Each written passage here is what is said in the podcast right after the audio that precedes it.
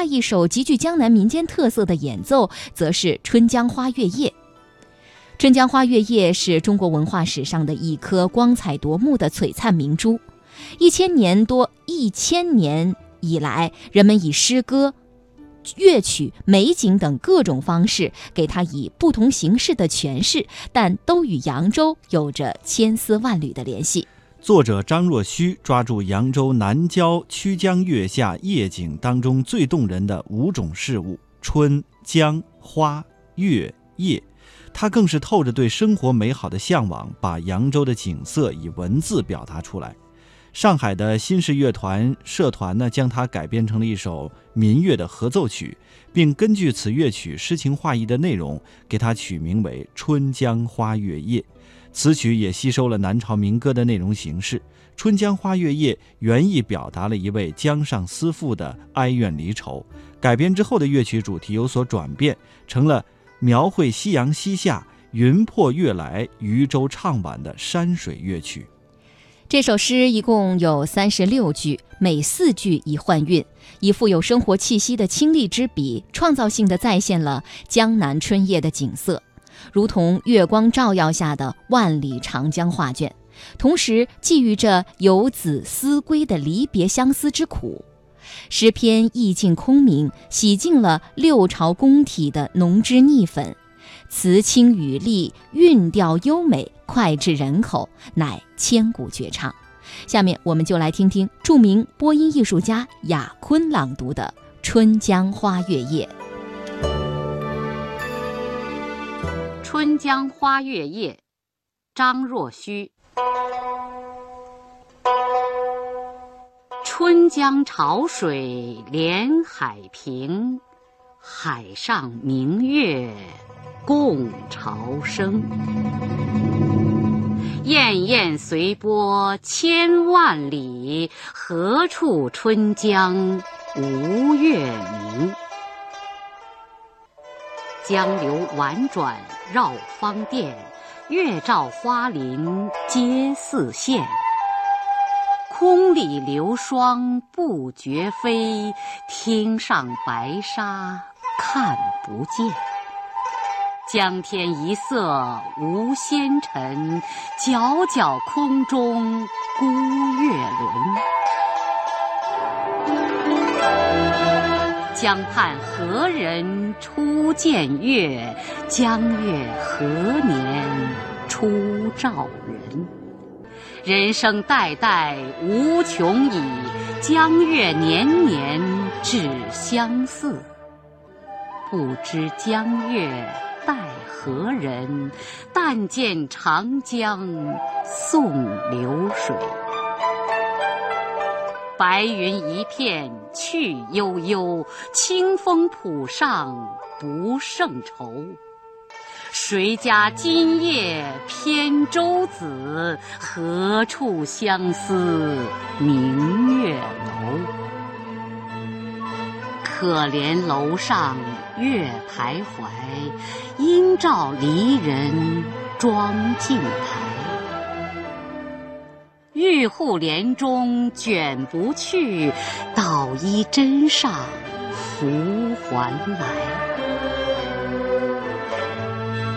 此时相望不相闻，愿逐月华流照君。鸿雁长飞光不度，鱼龙潜跃水成文。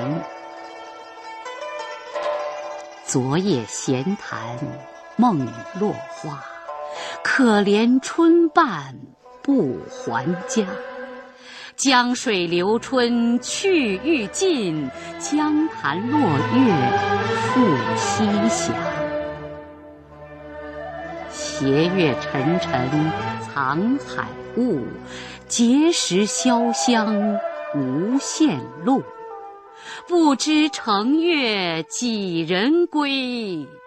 落月摇情满江树。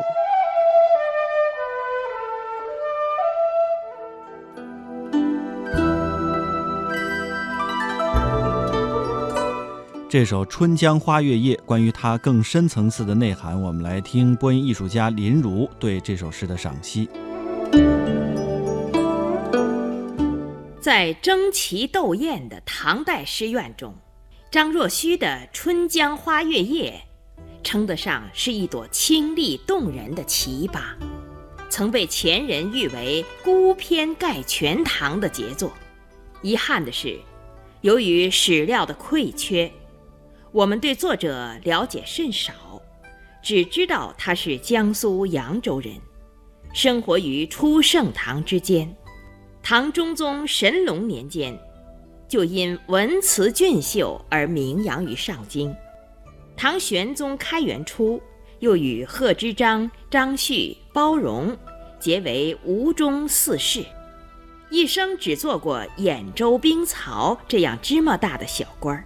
属于虽有文章盛名而流落不偶的那一类诗意文人，他的诗作大部分都以散意，以博收繁采闻名的《全唐诗》，也仅录存其诗二首，就是《待答归梦还》《春江花月夜》。诗贵独创，张若虚的这首《春江花月夜》，虽然用的是乐府旧题。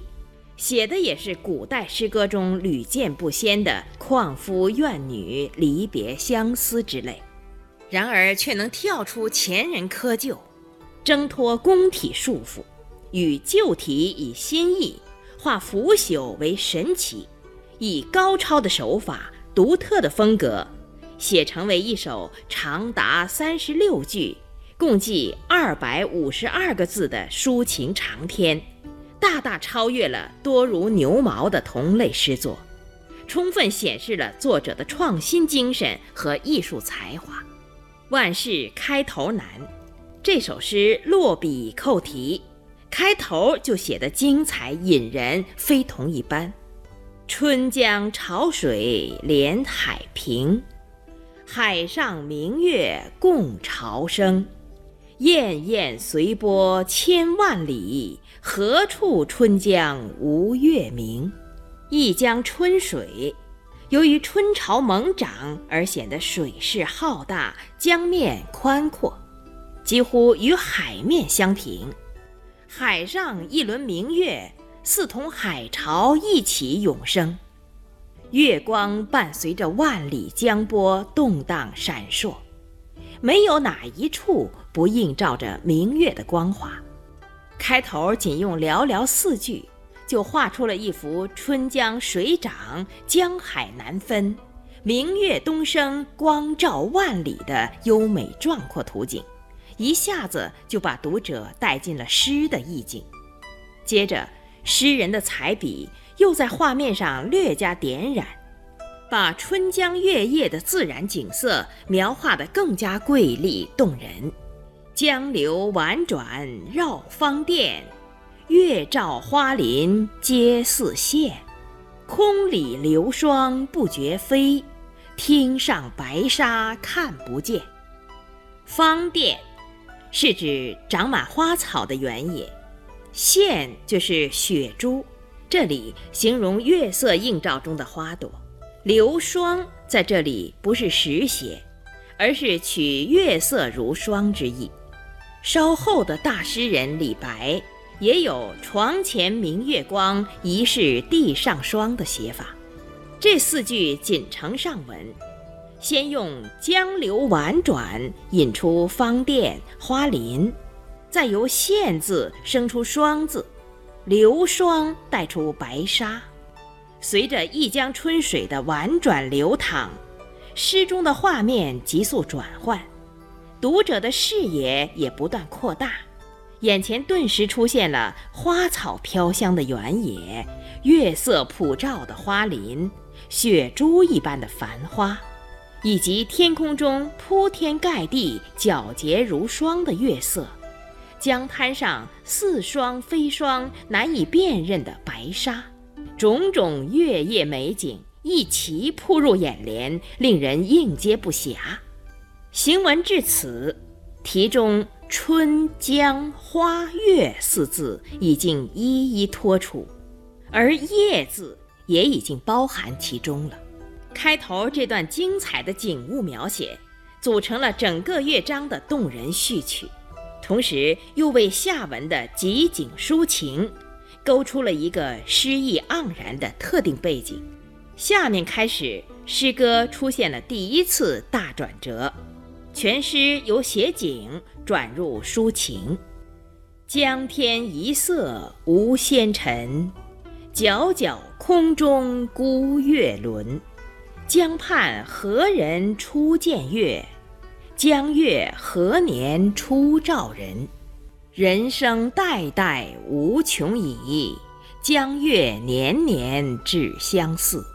不知江月待何人？但见长江送流水。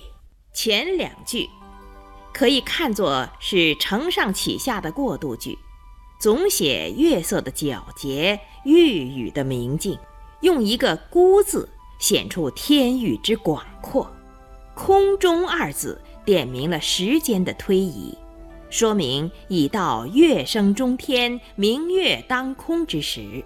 后六句写作者的奇想奇问，面对这辽阔江天的一轮孤月，诗人不禁浮想联翩、神思飞跃。他首先想到，自从开天辟地就有此江此月，然而究竟是谁第一个见到这皎皎明月？这皎洁的月光又在何年何月第一次辉照人世？今天的这轮孤月又是为照何人？其中的种种奥秘，又有谁能弄清？于是仿照屈原《天问》笔法，对天连发奇问：“江畔何人初见月？江月何年初照人？”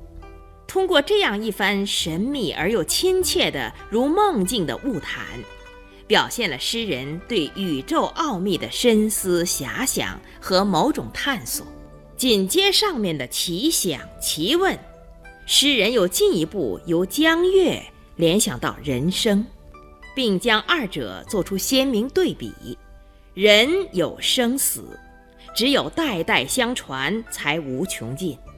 江上明月却是年年相似，长照万古，而眼前江水的滚滚东流，又使诗人想起青春年华的一去不返，良辰美景的极易消逝，因而流露出人生短促、岁月无情的感伤情绪，曲折地反映了作者怀才不遇、时光蹉跎的复杂心理。以上十六句为第一段，描写春江月夜的自然景色和诗人望月而生的联想感慨。从“白云一片去悠悠”开始，诗人调转手中画笔，驰骋丰富想象，集中书写游子思妇的客愁归思，着力表现闺中思妇望月怀人的脉脉深情。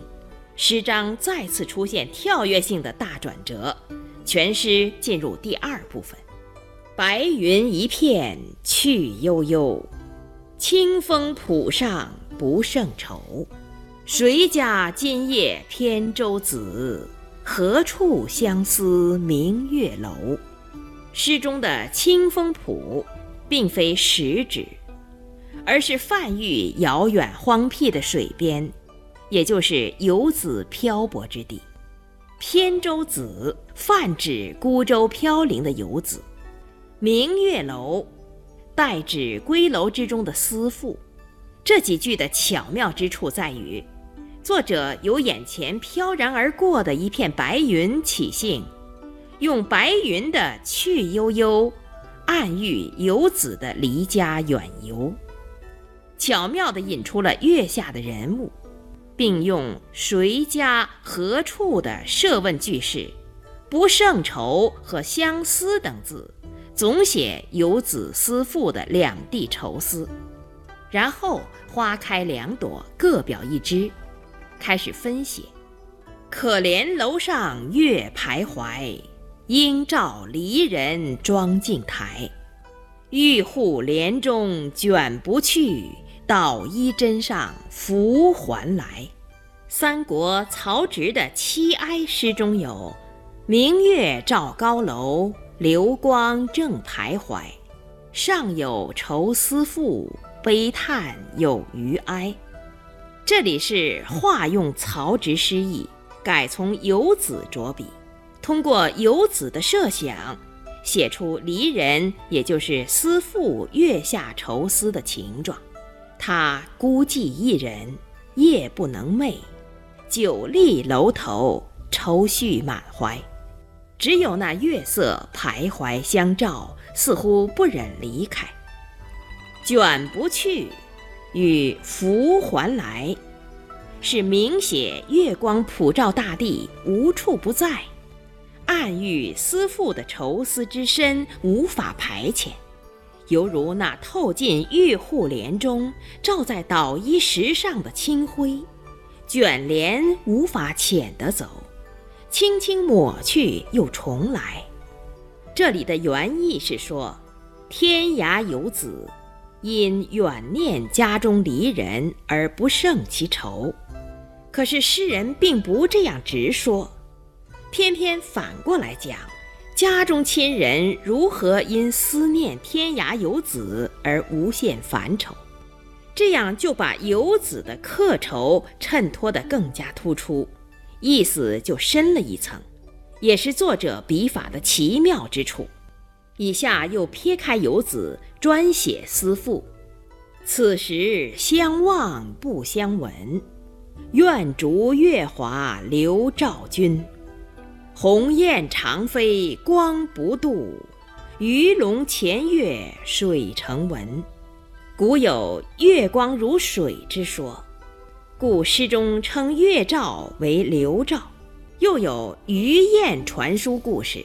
诗人结合上述典故的活用，细致刻画了闺中思妇复杂的内心活动。此时此刻，明月可以共望，音讯却不相通。但愿我能跟随着流水似的月光，来到远方亲人的身旁；又愿那空中的大雁、水里的游鱼，捎个信儿送到远方。然而，这恰恰是难以实现的幻想，因为连善于长飞的大雁也不能把月光带过去。至于那潜游水中的鱼儿，同样只能在水面上激起微波荡漾。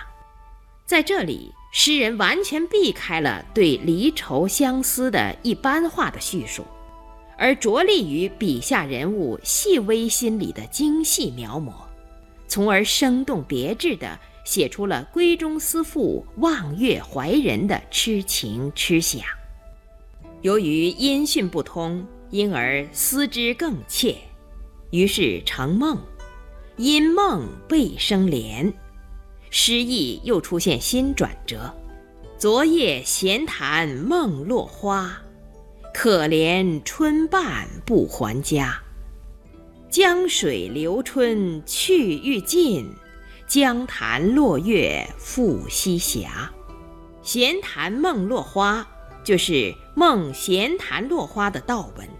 因此，这四句可以看作是思妇思极而怀想之词。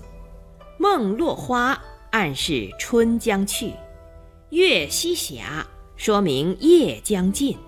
时令快到花乱落、春欲尽的暮春三月，明月已由当空而至西霞，亲人却依旧远游在外，不曾还家，甚至连梦魂之中都不得一见，实在是辜负了这大好的春江花月之夜。